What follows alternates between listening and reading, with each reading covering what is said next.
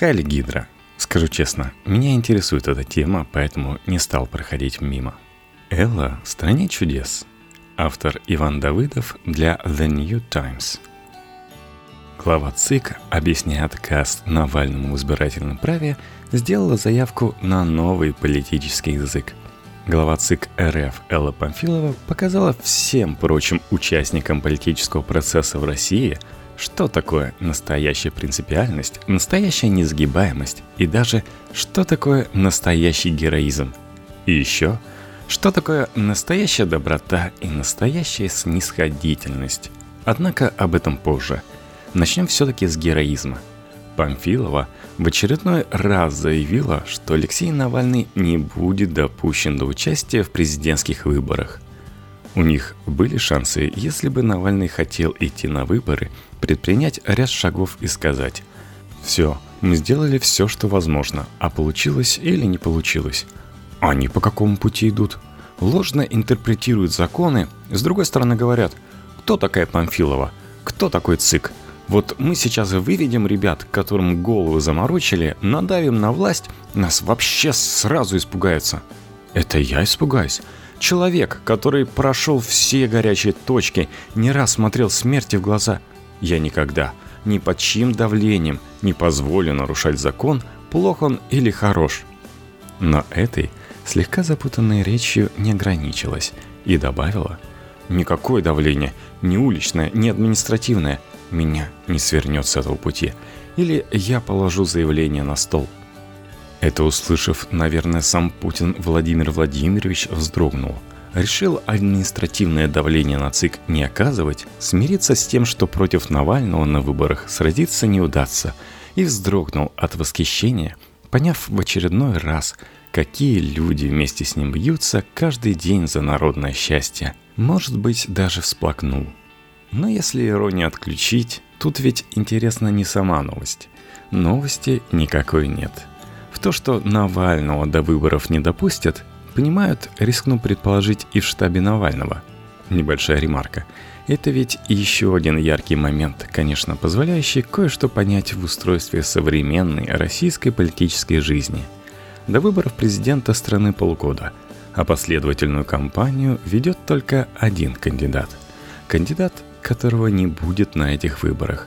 А тем, кого до участия в голосовании не допустят – то будет подтанцовкой для кандидата номер один, исполняющего неотразимое сальто, видимо, нет дела до выборов, что, впрочем, не очень-то и удивляет. Новости нет, но есть заявка на новый политический язык, намек на словарь, в котором каждое слово имеет значение прямо противоположное привычному. Как будто воскрес Льюис Кэрролл и пишет для нас Эллу в «Стране чудес», Книгу о приключениях храброй девочки, путешествующей по миру извращенных смыслов. Давайте по порядку. Начнем с ребят, которым головы задурили. Понятный отсыл к уже отработанному пропагандой штампу. За Навальным идут не видевшие жизни, обманутые школьники, пушечная. Хотя, точнее сказать, в нашем случае дубиночная. Пушки, по счастью, пока молчат. Мясо его уличных битв. И это даже не вдаваясь в унылый спор о том, только ли школьники ходят на митинги и школьники ли составляют там большинство, уже пример такого, знаете ли, добродушного лукавства. Потому что если уж говорить о делах, которые касаются ЦИК, разгон мирных митингов пока почему-то не в компетенции Памфиловой, главная проблема для власти – не школьники, реальные или выдуманные, а свыше 600 тысяч человек – которые заявили о готовности поставить подписи за выдвижение кандидата Навального. Не обязательно потому, что они кандидата Навального поддерживают безусловно, а просто потому, что понимают, выборы от профанации выборов как раз и отличаются возможностью в них участвовать для представителей реальной оппозиции. Это люди, у которых как минимум есть паспорт, совершеннолетние люди с понятным набором прав – среди которых, пусть не прописанное в Конституции, но такое важное право видеть среди участников выборов не только неизбежного кандидата и клоунов, которых власть назначила изображать конкуренции. Я в этом списке, и я, увы, давно у себя ребенком не ощущаю. Не удивлюсь, если многие из вас, уважаемые слушатели, тоже в этом списке. Есть выступление Памфиловой и традиционное упоминание Конституционного суда – когда ребятам в соцсетях его горе-юристы пытаются вбивать ложную информацию, что есть Конституция, согласно Конституции он имеет право, это ложь. Поскольку Конституционный суд России несколько лет назад давал разъяснение о том, что нет никакого противоречия между законом и Конституцией.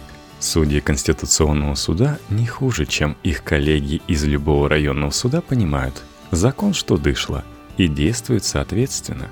Это понятно. Но ведь приговор по делу Киров Леса и СПЧ давным-давно объявил результатом произвольного применения законов.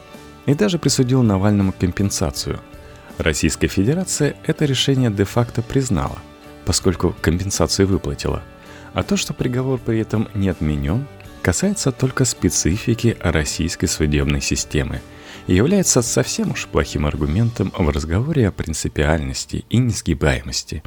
Приговор по делу Ифраше, кстати, хоть и не влияет на право Навального участвовать в выборах, поскольку там речь не о тяжких преступлениях, также на днях признан ЕСПЧ несправедливым. Ну и уж совсем неловко слушать рассуждения Памфиловой о собственной смелости. Что такое административное давление, которому она противостоит – Возможно, речь о полицейском терроре, конечно, который государство развернуло против сторонников оппозиционера. Возможно, глава ЦИК намекает, что и больно на этот произвол смотреть. Но принципы дороже, и она не будет возвращать кампанию Навального в легальное поле. Она продолжит героически противостоять человеку, который выходит из ИВС только для того, чтобы через пару недель снова туда отправиться. И не убоится угроз его – Интересно, положена ли нынче за такую храбрость какая-нибудь медалька? Ах да, мы ведь еще должны поговорить про доброту. Так вот она. Он сможет, пройдет этот срок десятилетний, где-то в 2028 году, плюс 5 месяцев, может вполне баллотироваться. А что сейчас за возраст? Вся жизнь впереди, поэтому пусть исходит из этого. И флаг ему в руки, говорит Памфилова о Навальном. Что тут добавишь? Глумиться над оппонентом, который сидит под арестом, бить лежачего – это, конечно, в традициях современной российской пропаганды, но очень уж против традиций русской культуры –